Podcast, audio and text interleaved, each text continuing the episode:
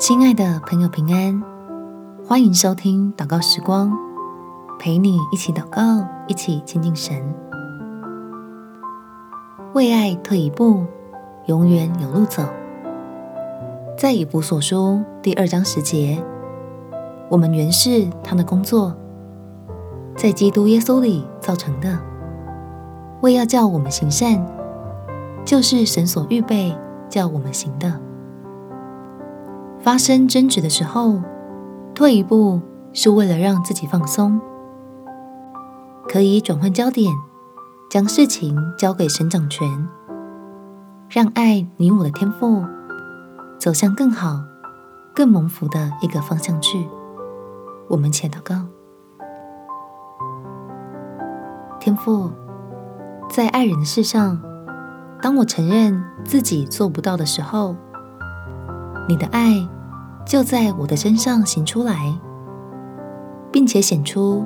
主基督的荣耀了，证明这个世界上没有完全的人，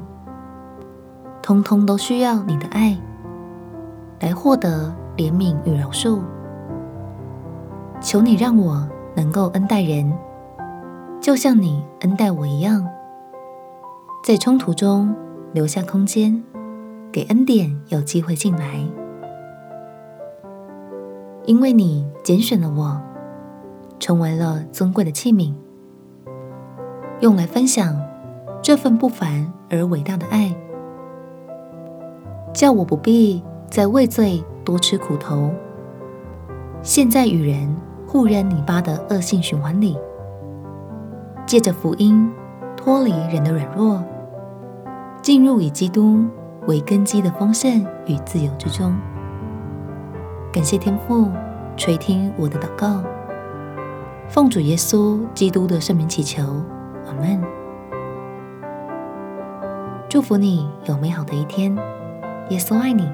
我也爱你。